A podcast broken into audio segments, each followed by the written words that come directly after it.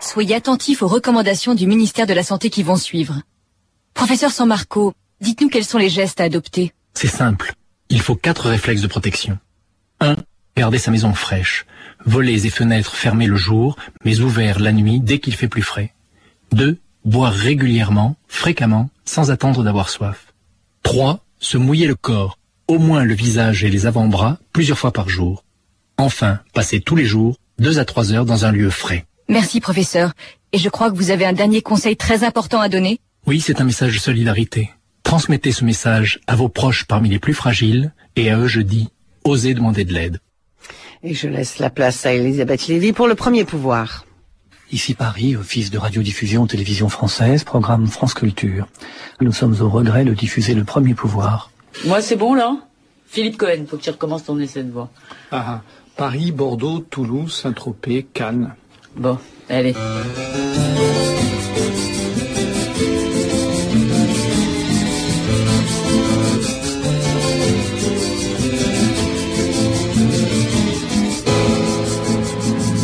Bonjour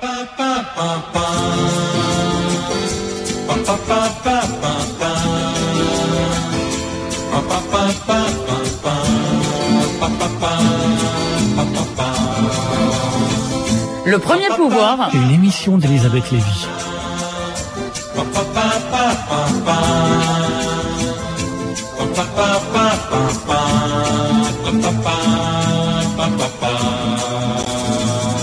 Ma chère Elisabeth, il ne faut pas, dans les médias, faire une critique des médias, surtout aussi lucide et aussi libre que la vôtre.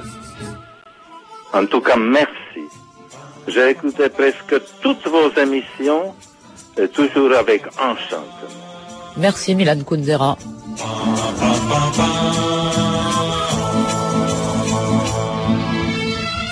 Spéciale dernière, inventaire avant liquidation.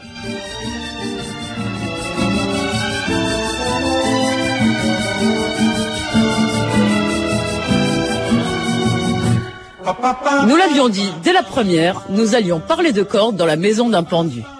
Avons-nous trop tiré sur cette corde? Vous le savez en tout cas, le premier pouvoir ne reprendra pas en septembre. Vous avez été nombreux à vous en désoler, soyez-en remerciés. Pensez la société des médias, ce programme ambitieux, dont le titre est emprunté à la revue Le Débat, a été le nôtre durant ces deux années. Les médias détiennent un pouvoir croissant, parfois exorbitant, nous l'avons souvent dit ici. Il serait fâcheux que celui-ci s'exerce sans contre-pouvoir. Du reste, alors que les citoyens accordent de moins en moins de crédit à ceux qui ont pour mission de les informer, nombre d'acteurs du système médiatique ont compris qu'ils avaient tout à gagner à se soumettre à une critique libre et pluraliste. Beaucoup se sont d'ailleurs prêtés à l'exercice dans ce studio, qu'ils en soient eux aussi remerciés. Il serait naïf ou mensonger de prétendre que cette critique peut échapper aux intérêts ou aux a priori. Il est en tout cas normal que les critiqueurs soient critiqués. Et vous, chers auditeurs qui nous avez accompagnés durant ces deux ans, vous ne nous avez pas épargnés. Puisque l'émission a été condamnée, essayons de lui offrir un procès équitable dans lequel nous jouerons à la fois l'accusation et la défense. Pour cette tentative de bilan, le noyau dur des collaborateurs de l'émission, c'est-à-dire ceux qui sont venus le plus souvent, se sont joints à moi dans le studio, sachant que je regrette parmi d'autres l'absence d'Antoine Perrault, qui, je l'espère, nous écoutera dans dix jours, puisque cette émission est enregistrée le 12 juillet. Gilles Casanova. Bonjour. Philippe Cohen. Bonjour. Nicolas Veil. Bonjour.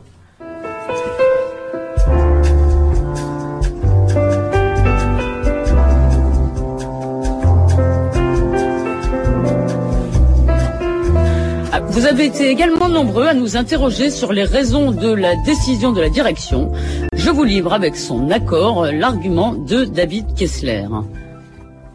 Je ne connais pas, dit-il, d'émissions, voire de chroniques sur les médias qui ne soient elles-mêmes prises dans la médiatisation. Je n'en connais pas qui ne versent pas soit dans le moralisme, soit dans la connivence des réseaux que par ailleurs elles dénoncent.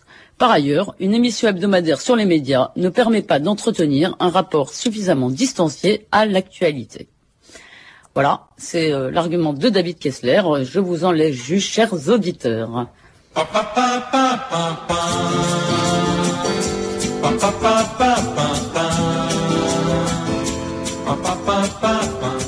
Alors, nous ne pourrons au cours de cette émission répondre à toutes les critiques euh, qui nous ont été adressées. Euh, j'ai choisi celles qui sont le plus souvent revenues et qui sont aussi celles que parfois je m'adressais à moi-même. Je commence par euh, celles qui me concernent quasiment exclusivement. On m'a souvent reproché de fermer le débat, d'employer par exemple la forme interro-négative pour mes questions et de sortir de ma position d'animatrice pour imposer ma grille de lecture. Je le dis d'emblée, j'ai choisi effectivement d'assumer mon point de vue dans cette émission. Je crois, je l'ai aussi dit souvent ici, que tous ceux, en particulier les jeunes journalistes, qui assurent ne pas avoir de point de vue, ont le point de vue de tout le monde ou celui que la bienséance impose. Je ne regrette pas ce choix, mais je sais que je n'ai pas toujours trouvé la bonne distance. Deux exemples parmi d'autres. Hervé Nathan, euh, pourquoi les politiques qui ne sont ni les mieux payés ni les moins compétents sont-ils les seuls membres des élites de qui on exige une telle vertu? Parce que je ne sais pas si dans un autre pays un ministre aurait démissionné en 24 heures, mais le patron du New York Times, lui, a démissionné. Dans un édito, Le Monde a stigmatisé ce manque de sens des convenances. Mais franchement, qui manque de sens des convenances? Est-ce que les journalistes du Monde, de la collectivité Le Monde, comme ils aiment à l'appeler, ont simplement demandé à Jean-Marie Colombani de s'expliquer sur l'affaire des NMPP Est-ce qu'on a réclamé la démission de Thierry Ardisson après qu'il a invité Thierry Messant ou celle de Carl Zéro après l'affaire Allègre. Vous en voulez encore? Est-ce que quelqu'un a rebondi après l'enquête dans laquelle Marianne révèle que le nouveau directeur général du Figaro est sous le coup d'une condamnation pénale pour fraude fiscale? Qu'est-ce qui est plus grave pour la France? Carl Zéro invitant Patricia ou les 600 mètres carrés de Guémard? Bref, Hervé Nathan, pourquoi cette tolérance maximale à l'égard de journalistes qui s'érigent en professeurs de vertu et cette tolérance zéro à l'égard des politiques? Bon, je le dis à ma décharge, c'était il y a au moins un an, même un peu plus. Et il y a eu un autre exemple, je crois que c'était encore pire. Je trouve qu'être antifasciste sans danger, c'est quand même un peu agaçant. C'est moins agaçant que d'être fasciste. Il ne s'agit pas d'être soit fasciste ou antifasciste. Je trouve qu'on ne peut pas être antifasciste. Antidémocratique. Eh bien, je trouve qu'on ne peut pas être antifasciste quand il n'y a pas de fasciste. Voilà, je trouve que. Ah, il n'y a pas de fasciste. Non, je ne trouve pas que le Front National soit un mouvement fasciste. Vous un me mouvement fascistoïde, bon, on peut dire. Enfin, écoutez, ce gamin parle de Hitler. Mais c'est parce que Le Pen lui-même fait référence à la Seconde Guerre mondiale en permanence, notamment avec les chambres à gaz. Philippe Ball, est-ce qu'on se donne les moyens, un, de comprendre, deux, d'influencer l'électeur du Front National, la petite mamie qui se fait enquiquiner dans sa cage d'escalier quand on la traite de nazi Est-ce qu'on ne se prive pas, des moyens pas de la même ère, il s'agit de Le Pen quand il parle des chambres à gaz et qui fait référence à la période de l'occupation c'est lui qui donne le là d'une certaine critique. Pendant la quinzaine anti-Le Pen, pour reprendre la jolie expression de Philippe Muret, excusez-moi, je ne suis pas tellement sûr qu'on pouvait choisir son média. Il y avait une sorte d'unanimité qui finissait par devenir moi, je n'ai jamais pensé que le Front National pouvait être élu au deuxième tour. Oui, mais parce que vous êtes personne ah, ne le pensait non plus. Personne ne le pensait non plus. Simplement, les gens ont eu envie de montrer qu'ils étaient nombreux à pouvoir le dire. Et ils ont ils ont bien fait leur boulot. Les médias ont fait leur travail. Les éditorialistes ont éditorialisé. Qu'est-ce qu'on aurait voulu Philippe Val. On dise bravo, bientôt la victoire du Front National. Écoutez, Philippe Val, on la peut, majorité on peut considérer je ne sais pas ce qu'on peut considérer, mais on ne peut sans doute pas considérer que c'était une façon de mener un débat euh, serein euh, sur le rôle des médias. Et euh, sur ce point, je plaide coupable. Il nous est arrivé de glisser du traitement des médias au sujet sur le fond. En l'occurrence, est-ce que Le Pen est fasciste Est-ce que Guémard avait un trop grand appartement? Ça n'était pas euh, l'objet de nos discussions. Alors, euh, je précise que certains malentendus n'ont pas toujours été inspirés par la bonne foi. Hein. Lors d'une émission qui est restée très célèbre, nous avons parlé du traitement de la cérémonie de deuil à la suite de l'accident d'avion au Venezuela et euh, beaucoup de gens ont entendu ce qu'ils voulaient entendre, c'est-à-dire que nous nous moquions des victimes, ce qui n'était en rien le cas. Philippe Cohen. Oui, ce qui est intéressant, c'est qu'il y a un point commun, me semble-t-il, entre ces trois exemples, c'est-à-dire l'affaire Guémard, cette histoire de quinzaine euh, anti-Le Pen, et d'une certaine manière aussi euh, l'accident d'avion. Et je crois que ce point commun, c'est un des sujets des émissions qui est revenu très souvent, c'est la question de l'émotion finalement. Parce que euh, bon, certes, la réaction est un peu euh, excessive ou virulente, tout ce qu'on veut, mais en même temps, elle l'est, à mon sens, parce qu'on est, on se retrouve dans des situations où on est extrêmement minoritaire et où on sent que euh, on est vraiment à contre-courant d'un ensemble social assez vaste dont les médias ne sont finalement qu'une représentation. Et je crois que c'est ça aussi qui peut, d'une certaine façon, pousser à la faute.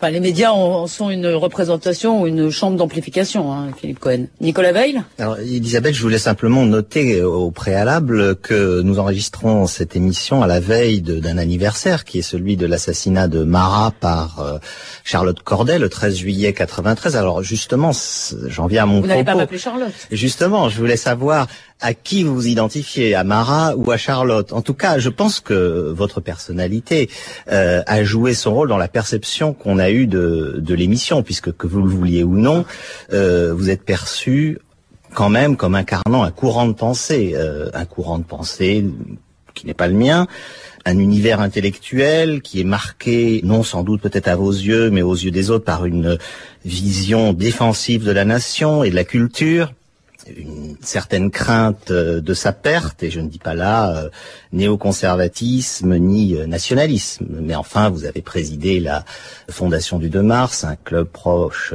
de Jean-Pierre Chevènement, vous êtes fait remarquer par votre article assez critique envers ce que vous appeliez déjà une dérive médiatique quant à la perception de, du conflit en, en Yougoslavie. Enfin, permettez-moi juste sur ce point quand même de vous faire remarquer, cher Nicolas, et en, toute amitié, que tout ce que je disais dans cet article a été absolument vérifié par les faits. Je ne veux pas relancer le, ce débat-là. Euh, mais quoi qu'il en soit, euh, est-ce que vous pensez finalement, euh, au fond c'est à vous qu'on peut poser les questions euh, maintenant Elisabeth, que euh, ça n'a pas pesé sur la perception qu'on avait de, de votre émission. La perception qu'on a des gens pèse forcément sur la perception euh, qu'on a euh, de leur travail. comme je l'ai déjà dit tout à fait clairement, j'ai effectivement soutenu pendant, disons, activement pendant le temps de la campagne présidentielle et un peu avant, d'un point de vue intellectuel, Jean-Pierre Chevènement. On admettra que c'est beaucoup plus grave que d'avoir soutenu Pol Pot ou Mao pendant des années. Mais laissons ça de côté. Alors, je voudrais quand même répondre sur un point. D'abord, je ne me sens pas aujourd'hui en accord avec Jean-Pierre Chevènement sur un très grand nombre de points, et surtout, je ne vois pas le rapport, en fait. Parce que ce que je crois, finalement euh, qu'on a pu euh, me reprocher, mais aussi vous reprocher et reprocher finalement à tous les gens qui sont venus autour de cette table, Nicolas Veil, c'est de partager, je veux dire, à l'arrivée, quelle qu'ait leur position de départ, leur vision du monde de départ, de partager une certaine vision critique et pessimiste, euh, notamment sur le monde médiatique. Et ça a été une très grande difficulté puisque nous avons chercher un très grand nombre de gens supposés incarner une diversité de pensées. Vous-même, vous étiez là, disons, d'une certaine façon, pour incarner une forme d'opposition. Je veux dire, combien de fois avons-nous été d'accord, Nicolas Veil à mon grand donc, je me suis souvent trouvé d'accord avec vous. Oui. Il, n'en reste pas moins que le point de départ de votre itinéraire, c'est une certaine dénonciation de la pensée unique euh, qu'on a vu dans une des dérives que vous avez illustrées euh, très honnêtement euh, au début de l'émission. Mais... Peut-être, mais quand on parle d'itinéraire, on parle d'itinéraire. On ne peut pas rester au point de départ tout le temps. Justement, un itinéraire, c'est un chemin. Ce que j'ai envie de contester dans vos propos, c'est qu'on puisse, à partir d'une perception de départ, ne pas en bouger et entendre finalement euh, quelque chose que l'autre n'a pas prononcé. Je ne vous fais pas ce procès à vous, mais je le redis, nous avons souvent été ici tout à fait d'accord, je veux dire, alors que par ailleurs, nous avons euh, des dizaines et des centaines de désaccords. Gilles Casanova. Je crois qu'il y a une vraie difficulté à critiquer des emballements médiatiques basés sur l'émotion dans des médias, dans une zone de temps qui ne soit pas suffisamment éloignée, c'est-à-dire qui n'ait pas de nombreuses années de distance avec le moment. Et donc, à partir du moment où on essaye de faire remarquer que on est là en face d'une exploitation commerciale ou paracommerciale d'une émotion, on a l'impression de que, que nous crachons dans la soupe parce qu'il y a aujourd'hui dans la société une liaison complètement intime entre la vie des gens et le discours médiatique. Même si ils disent, moi, je ne crois pas les médias, oui, mais ils vivent dans ce bain. Alors, simplement pour revenir euh, en, une phrase sur euh, cette affaire Guémard, je crois que l'émission sur euh, l'affaire de l'appartement est celle qui nous a valu le courrier le plus enragé. Tout simplement parce que les auditeurs ont entendu que je défendais, disons, Hervé Guémard et son appartement. Alors, je précise que je ne connais pas Hervé Guémard, que je ne partage pas ses idées et que je n'avais jamais visité son appartement. Simplement pour en finir sur l'unanimité, je voudrais donner un autre exemple. Nous avons fait une émission sur Libération. Alors, je précise que cette émission a eu lieu avant euh, le départ de Serge Julie et que il nous avait été assez difficile de trouver un invité. Nous avions plusieurs fois invité Serge Julie, plusieurs fois invité Edouard de Rothschild, et euh, qui d'ailleurs ne nous avait jamais dit non, mais euh, ne sont jamais venus. Et nous avons fini, alors en cherchant un peu, par inviter le chef du service des sports, Michel Chemin. Et, et nous sommes trouvés dans cette situation un peu déplaisante, j'en conviens, où nous étions quatre plus l'invité, vraiment avoir un discours très critique sur la politique de Serge Julie. Et il faut ajouter que l'invité avait en plus la voix de Serge Julie. Donc euh, voilà, et ça nous est souvent arrivé, ça nous est souvent arrivé d'être euh, d'une certaine façon pris à contre-pied par un invité qui allait euh, encore plus loin que nous et qui disait des choses encore plus horribles que nous. Oui, je plaide coupable pour un certain pessimisme. je ne suis pas une folle adoratrice du monde dans lequel nous vivons et pas une folle adoratrice, disons, du fonctionnement du système médiatique. J'aimerais vous diffuser euh, sur ce point un dernier extrait de l'émission. C'était Antoine Perrault euh, face à Jean-Marc Lèche sur l'affaire Clearstream. Là où il y a courant, il y a contre-courant. Vous avez raison sur le supermarché. Actuellement, les journalistes raisonnent en termes de, tête de gondole. Mais quand il y aura une véritable demande pour avoir des informations vérifiées, et vérifier est le mot clé, moi je suis sûr qu'il y a un marché, pour essayer de parler comme vous, pour une presse qui euh, vendra, si j'ose dire, sa véritable valeur ajoutée et qui luttera sur les contenus au lieu de s'occuper du contenant. Soyons reconnaissants, Antoine Perrault, d'apporter toujours une note optimiste dans ce studio. Je voudrais quand même, maintenant que j'ai fait euh, à la fois euh, procureur et, et, accusé, je voudrais être avocat pendant quelques instants sur ce point. Je crois aussi que grâce à ce pessimisme ou grâce, grâce à cet esprit critique que nous partagions tous, euh, il s'est dit dans ce studio, dans la bouche des professionnels des médias eux-mêmes, des choses qu'on n'entend pas si souvent ailleurs. Alors écoutez, quelques extraits, vous allez successivement entendre Gilles Schneider qui était à l'époque directeur opérationnel de France Inter, Paul Nao qui venait d'être nommé patron de la rédaction de France 3 et Hervé Brusini qui occupe également des responsabilités à France 3. Gilles Schneider. Oui, non, mais alors euh, je me pose pas toutes les toutes ces questions. Vous savez, d'abord, je suis journaliste, que je sois euh, dans ma carrière, j'ai dû faire quatre cinq maisons. C'est toujours le même. C'est amicalement que je vous les pose. Hein. hein euh, j'ai toujours été le même homme. Euh, bon, euh, il se trouve que dans l'univers de France Inter, euh, on peut faire un certain nombre de choses et on les fait au mieux. Mais je me pose pas les questions. Vous savez, c'est qu'est-ce qui se passe, qu'est-ce qu'il y a de nouveau? C'est donner l'info. Ensuite, l'illustrer dans la diversité des opinions. Il y a eu euh, Fabius et le lendemain François Hollande. C'était pas simplement pour le temps de parole, c'est pour l'intérêt, pour entendre les deux versions. Euh, ensuite, on essaye de mettre l'information en perspective, c'est-à-dire de donner du sens aussi à l'information.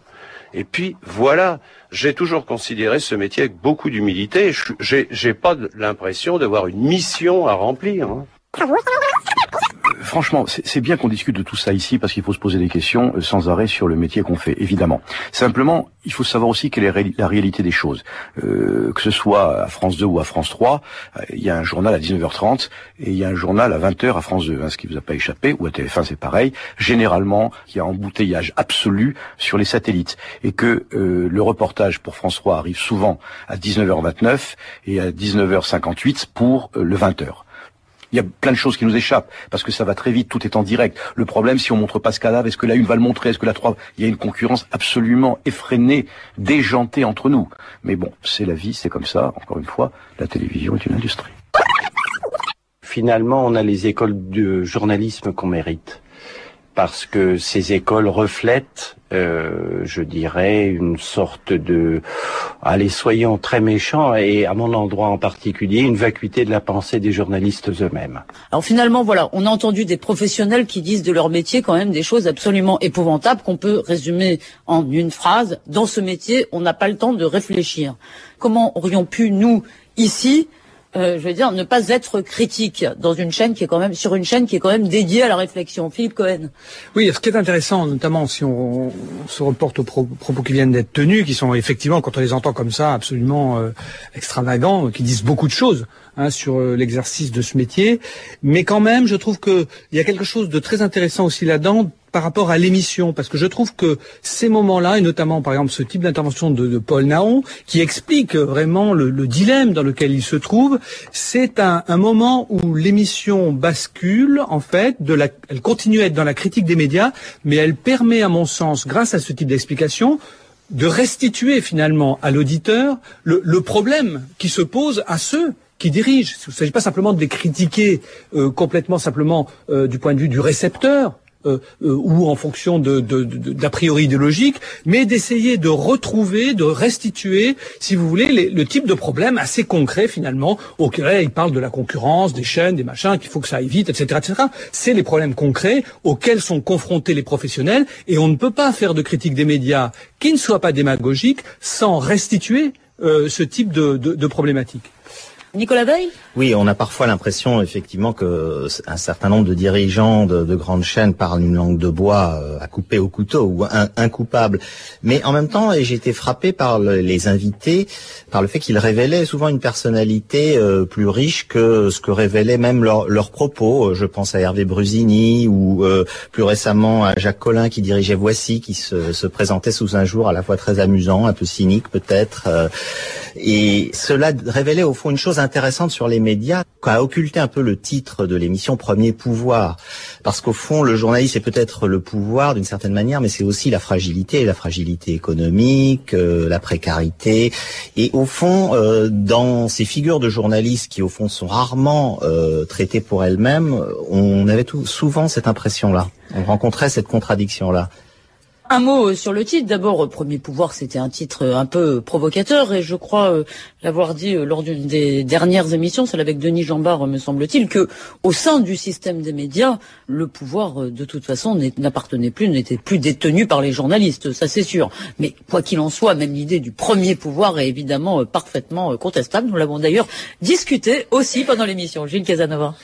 Dans cette émission, l'idée, euh, je crois, n'a jamais été de délivrer un message ou de porter un drapeau, mais de donner aux auditeurs l'occasion de réfléchir. Et justement, dans les extraits que l'on entend, on conduit des personnes qui habituellement n'expriment pas publiquement la difficulté de la réalisation de la tâche qu'ils ont dans ce système, d'exprimer là une part de désarroi, parce qu'on entend là euh, des acteurs, des décideurs qui nous disent euh, je ne pense pas. Ça ne veut pas dire que eux personnellement ne pensent pas. Ça veut dire que le système tel qu'il fonctionne euh, de gestion du temps dans les médias ne leur laisse plus cette faculté. Et c'est au fond quelque chose qui fait réfléchir et on était là pour ça. Une chose est sûre, c'est qu'au cours de ces deux ans, on a pu euh, peut-être constater une évolution, c'est qu'il est de plus en plus difficile de trouver des journalistes heureux.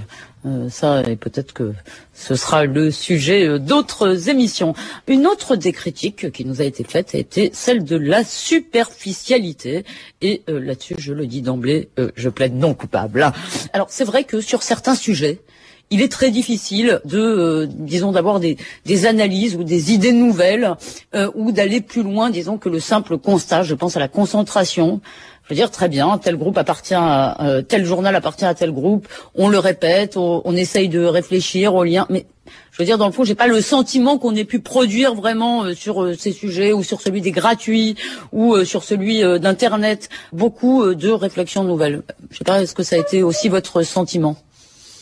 Peut-être le cadre du débat euh, où ne s'y prête pas tout simplement de la discussion. C'est l'objet de, longues analyses, de longues réflexions, et que nous sommes quand même, nous, avons été quand même une émission publique. Euh, Orale en tous les cas, si c'est ça que vous vouliez dire. Euh, néanmoins, euh, j'ai dit que je plaidais euh, non coupable et je le maintiens absolument, car je crois que nous avons non seulement eu le souci de donner des éclairages de fond, d'interroger des gens qu'on pouvait entendre ailleurs dans d'autres formats d'une façon singulière, et aussi de faire entendre des voix qu'on n'entend pas forcément. Et je voudrais vous en livrer quelques exemples parmi ceux, disons, qui nous sont les plus chers. C'est un ogre qui dévore l'époque sans jamais dire s'il la trouve délectable ou détestable. Au XVIIe siècle, aux Pays-Bas, là, on assistait euh, à la première grande crise de bourse du monde moderne, connue sous le nom euh, la, folie des tulipes. Il n'y avait pas d'organisateur, mais tout ce qu'il y avait, c'était un, climat hein, chargé par l'hypothèse que dans cette, dans les bulbes de cette euh, plante euh, sympathique se cachent des, des, des, des, trésors énormes. Au bout de deux ans, cette bulle de spéculation s'est éclatée les, les acheteurs sont, sont revenus dans un état plus ou moins sobre. Et en, ce qui concerne les sujets, les thèmes qui peuvent provoquer euh, l'indignation collective, ce sont autant des tulipes. Et tous les journalistes aujourd'hui sont des, vendeurs de tulipes et, et vous proposent euh, des, tulipes chaque jour. Et, et das sind die, Nachrichten, euh, les, informations de 20 heures. C'est le moment critique de la journée où l'on propose à une population, euh, disons, une dizaine de sujets euh, sur lesquels on pourrait facilement s'indigner. Et de temps à autre, euh, l'affaire éclate. la plupart du temps, on passe euh, sur cette proposition euh, d'excitation, sur cette proposition d'indignation, parce que la population est, fatiguée, on ne peut pas s'indigner tous les jours, mais en même temps, on apprécie le fait que les journalistes fassent leur travail, qui consiste précisément le fait de, de vous présenter quotidiennement un répertoire de possibilités de vous indigner. Eh bien, on ne peut pas s'indigner tous les jours, encore que euh, il est permis d'en douter, et on n'entend pas non plus Peter Sloterdijk sur les ondes tous les jours expliquer de cette façon le fonctionnement du système médiatique. Je suis désolé, je le maintiens, je plaide non coupable sur l'accusation de superficialité. Si quelque chose a lieu, c'est métabolisé par par l'image. Bon, ça c'est le problème de euh, bon l'illusion qu'on se fait quant à l'image, que ça puisse se bon mobiliser les foules, suggérer des des réactions politiques, etc. Non, on est en quelque sorte placé devant l'image comme devant bon une espèce de, de truc à consommer, on le consomme, et, et tout est virtualisé dans ce sens-là. Enfin, la guerre l'était à travers la technologie et surtout la technologie évidemment médiatique.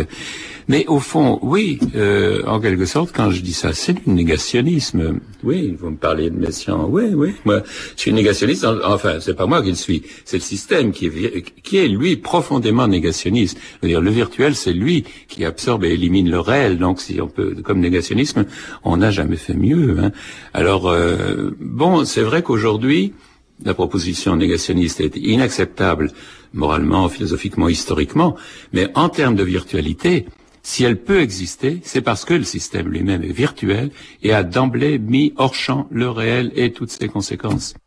Alors vous venez d'entendre la voix de Jean Baudrillard avec qui nous avons euh, réalisé euh, deux émissions et nous avons, je crois, toujours eu le souci, disons, de, diversifier euh, les invités. Il y a eu effectivement des acteurs. Alors certains trouvaient que c'était parfois très terre à terre, très prosaïque et c'était aussi notre propos. Et il y a eu beaucoup d'intellectuels. Philippe, je crois que vous avez fait une sorte de statistique sur nos invités. Oui, euh, en gros, le, si on découpe en quatre ou cinq catégories, euh, la première catégorie d'invités la plus nombreuse, c'est celle des journalistes, euh, qui, et là je parle de journalistes, on va dire non hiérarques, hein, qui sont des, des, acteurs, des producteurs d'informations. Ensuite, on a eu, donc là c'est presque 30. Ensuite, on a eu ce qu'on pourrait appeler des médiacrates ou des décideurs médiatiques, enfin des gens qui sont dans la gestion, dans la direction euh, d'organes de médias. Il y en a eu 22. Euh, Personnellement, j'ai été très étonné qu'une émission, disons, euh, qui est sur une radio qui n'a pas une audience énorme, puisse inviter. Mais une émission très écoutée puisse, euh, si vous voulez, euh, récupérer des invitations, avoir des, des, réponses positives de la part d'un certain nombre, euh, comme ça, de personnalités assez importantes quand même dans le champ médiatique, même si c'est vrai, les très grands patrons, comme Julie ou d'autres, n'ont pas voulu souvent venir. Oui, moi je regrette beaucoup qu'on n'ait jamais réussi, ou d'ailleurs même jamais vraiment essayé, il faut le dire honnêtement, d'inviter Étienne Moujotte ou Patrick Lelay, ou Absolument. je le regrette. Ensuite, on a une catégorie qu'on pourrait définir comme un peu hybride et qui est constitué de, si vous voulez, essayistes, experts, consultants, enfin de, toute nature, qui est aussi euh, aussi importante. 22 euh, invitations. Et puis enfin, on a eu, mais là, il y avait de ce point de vue-là, disons, euh, une volonté. Il n'y a eu que neuf hommes politiques. Je précise que concernant les hommes politiques, c'était un choix de la chaîne et que moi j'aurais souhaité effectivement que des politiques viennent discuter de leur rapport aux médias. Passons euh, maintenant à un autre chef d'accusation qui est celui de connivence, de euh, soumission à des réseaux, euh, de soumission à des intérêts. Là encore, moi j'aurais ma première réaction est de dire non, non coupable. D'abord parce que nous avons ici euh, souvent euh, critiqué les puissants. Vous allez entendre un dialogue entre Arlette Chabot, directrice de l'information euh, de la 2, et Michel Drucker, qui est également sur la 2, mais qui officie au divertissement. C'était au cours de la grande émission consacrée au tsunami que d'aucuns de mauvais esprits ont appelé le tsunamiton. Euh, Arlette, c'était bien cette soirée, je crois, non? Il faudra qu'on refasse ça un jour avec la rédaction? Oui, je crois que c'est bien parce que je crois qu'on a pu effectivement euh, ensemble euh, bah, montrer qu'on allait continuer à travailler, à parler de ces sujets. On a pris beaucoup d'engagement nous-mêmes, hein, de rendez-vous. Bien sûr, les caméras vont partir, que nos équipes vont rentrer, qu'il n'y a plus d'actualité quotidienne aussi forte. Euh, personne n'a envie d'oublier. Chaque euh, journaliste, technicien qui est parti là-bas s'est senti particulièrement impliqué. Donc on n'a pas envie euh, de tourner la page. On termine cette émission comme nous l'avons commencé avec cette citation de Philippe Labro. Quand les caméras seront parties, qu'il ne restera que la misère, il ne faudra pas oublier. Merci à toute la, chaîne qui était derrière son, patron. Alors, euh, Ronnie Broman, euh, c'était bien cette émission, non? Il faudra recommencer? Oui, oui, quand les caméras sont parties, il ne reste que la misère. Mais quelle, quelle vision euh, pathétiquement pauvre du monde on peut avoir. autrement dit, les caméras sont là, la richesse, l'opulence, la bonté euh, sont là. Les caméras parties restent une bande de, une bande d'abrutis, euh, sidérés, hagards, euh, misérables. Enfin, c'est terrifiant, c'est terrifiant. Alors je le dis, si nous avons été connivants, eh bien ça signifie que nous sommes complètement idiots, car euh, quand on est connivant, eh bien il vaut mieux l'être avec des puissants. Nous avons attaqué Carl Zéro ou Serge Julie quand ils étaient au pouvoir, pas quand ils en ont été évincés. Euh, alors je ne crois pas qu'on puisse dire, disons, que nous avons été inféodés à des intérêts. Je ne sais pas quel est votre sentiment. Oui, on a même été euh, parfois à contre-courant de l'empathie normale qu'on aurait dû attendre pour d'autres professionnels. Je me souviens de cette émission sur François où on s'est reproché nous même, au fond, d'avoir été finalement assez critique euh, vis-à-vis de François et d'avoir révélé un certain nombre de euh, d'intérêts économiques euh, qui entouraient le problème de la reprise ou non du titre, qui était assez sévère pour l'image que cherchaient à donner d'eux les, les journalistes de François en lutte. Gilles Casanova? Je crois que la soumission aux puissants serait été tout simplement de se taire de prendre des sujets euh, froids sur lesquels nous aurions tenu des propos convenus. On a essayé de ne pas le faire. Non, mais je crois non seulement qu'on a essayé, mais que nous avons euh, réussi. Je pense que nous n'avons jamais, ni dans le choix des invités, ni dans les propos que nous tenions, eu le moindre souci de nos intérêts. Philippe Cohen. Oui, je, crois simplement que le, le, problème auquel on était confronté, c'est qu'en même temps, je pense que plutôt notre obsession au départ, c'était de ne pas transformer euh, ce plateau en tribunal. Et, ce qu'on craignait avant tout, c'est devenir des, des, procureurs, dans la mesure où justement, il y a, je dirais pas que on était forcément d'un même courant, mais je dirais qu'on on partage un état d'esprit, surtout quand on fait une émission depuis un certain temps. Ce que, j'ai appelé le pessimisme. le deuxième écueil. Euh, par lequel on peut être euh, à certains moments connivant, c'est simplement, euh, je dirais, le fait que euh, on n'est pas omniscient, on connaît pas forcément bien tous les sujets afférents aux médias dans, qui comportent parfois une certaine technicité. Donc voilà, je crois que c'est les deux. Non, moi je crois, je crois qu'il y a des invités qui nous ont roulé dans la farine. Et là, euh, je dirais, je, parle, je ne parlerai pas de connivence, mais effectivement, quelqu'un comme Claude Durand que nous avons invité, par exemple, pour parler de euh, l'affaire du lancement du Welbeck, nous a roulé dans la farine dans cette affaire. Je crois que nous avons fait l'émission avec Denis Jambard. Je suis sortie de l'émission euh, en me disant, mais nous avons complètement oublié quand même de lui parler de la chute des ventes de l'Express, qui était un peu ennuyeux. Voilà, donc euh, ça s'appelle l'esprit de l'escalier. Nicolas Il faut peut-être dire, rappeler à l'auditeur euh, ce en quoi Claude Durand euh, vous a roulé dans la farine. Eh bien, parce que euh, il nous a expliqué qu'il n'avait rien fait, rien orchestré, disons, dans le lancement euh, du livre de Welbeck, et que, euh, bah, à l'arrivée, il était plus convaincant que nous. Donc, moi, j'avais pas du tout l'impression d'avoir réussi cette émission. Alors, est-ce que ça, c'est de la connivence? Je ne sais pas. En tous les cas, c'est vrai que, par ailleurs, je connais Claude Durand. Voilà. Gilles Casanova il y a une chose qu'on peut dire sur la connivence, c'est que l'avantage que cette émission fut sur France Culture, c'est que nous étions complètement protégés par l'absence de publicité d'une pression qui existe euh, par rapport à toute une série de sujets sur lesquels le, poids des moyens matériels joue et ne jouait pas à France Culture.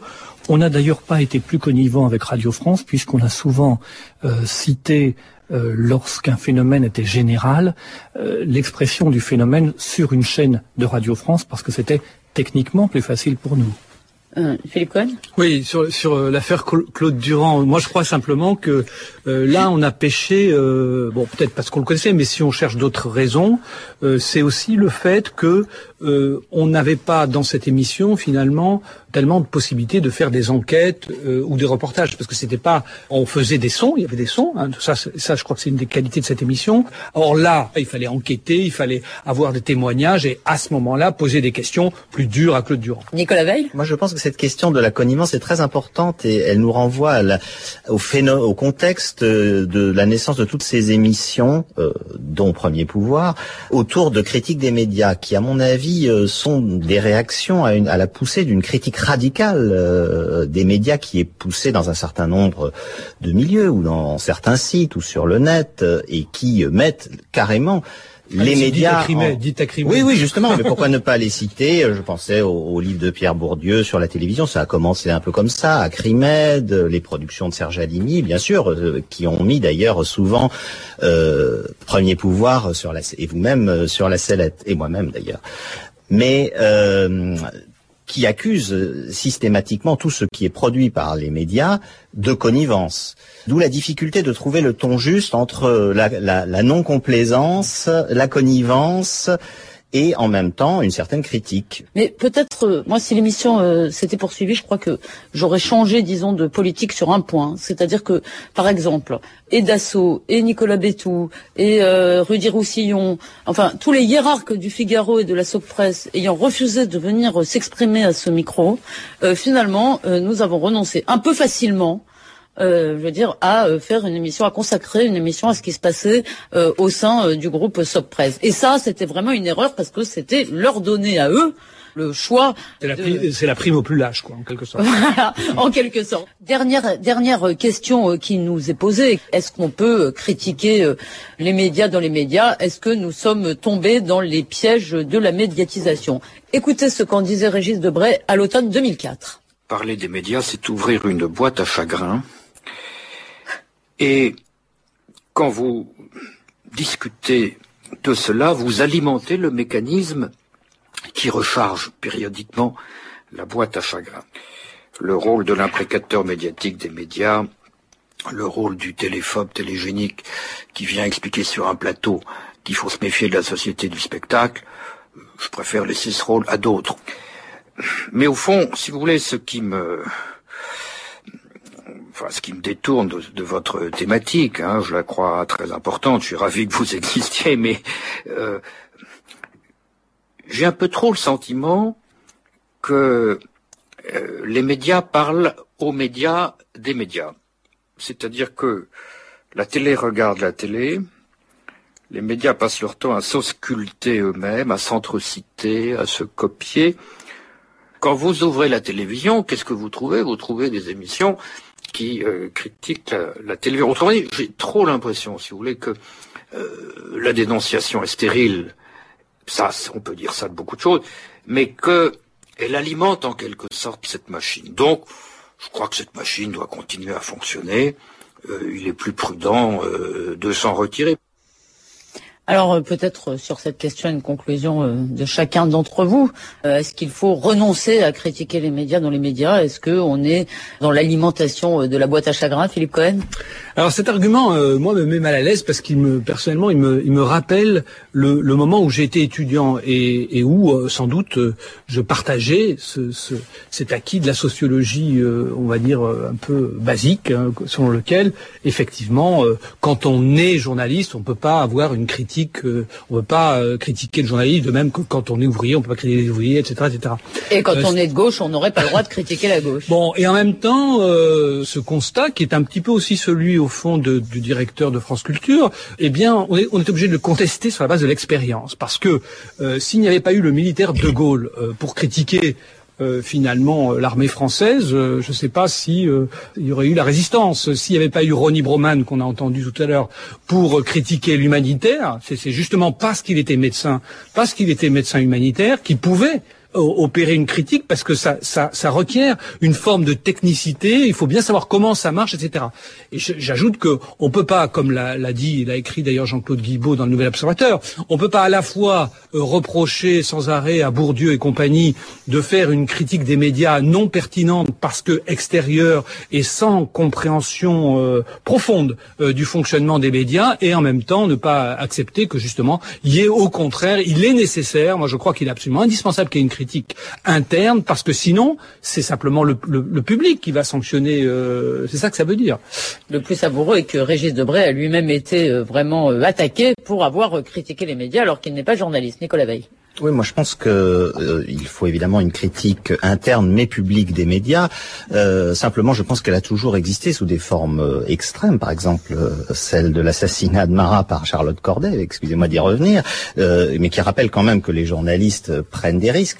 Mais je pense qu'elle est apparue plus près de nous par un effet de contexte, comme je, je l'ai dit tout à l'heure, c'est-à-dire elle traduit un malaise de la profession qui, après la libération, a incarné, pensait qu'elle incarnait de toute façon la démocratie, la démocratie, la liberté, la démocratie d'opinion, etc. Et par rapport à cette certitude, un malaise euh, certain est apparu qui resterait d'ailleurs à analyser pour si on avait eu encore d'autres émissions euh, pour le faire.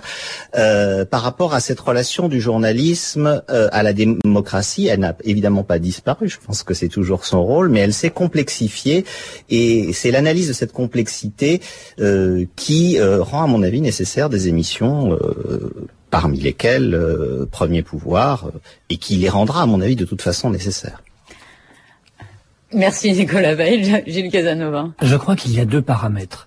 Je pense que la critique universitaire a la capacité de critiquer de manière plus globale, plus systémique le système des médias, de produire des, des réponses en termes d'analyse qui seront mille fois plus avancées qu'une émission de radio.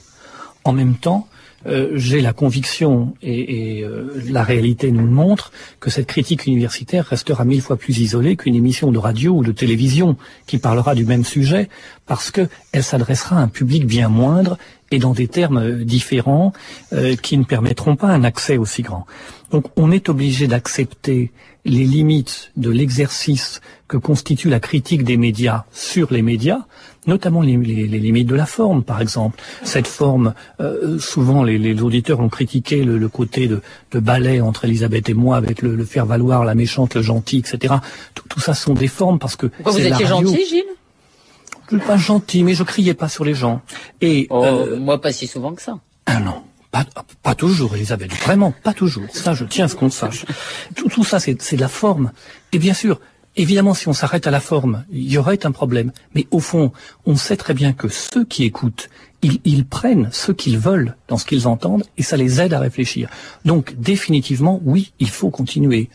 Et euh, comme euh, l'un des reproches qui m'a été euh, adressé à juste titre est de beaucoup trop parler, je me contenterai sur cette question, disons, de la position difficile d'être à la fois juge et parti, de dire une seule chose. Je crois qu'on ne peut s'en sortir que d'une seule façon, vraiment, et je crois que c'est ce que nous avons tous essayé de faire ici, c'est d'être, excusez-moi, ça a l'air tout à fait banal, mais ça n'est pas tant que ça, d'être le plus honnête possible dans notre réflexion et aussi de nous adresser à nous euh, vraiment de réelles critiques.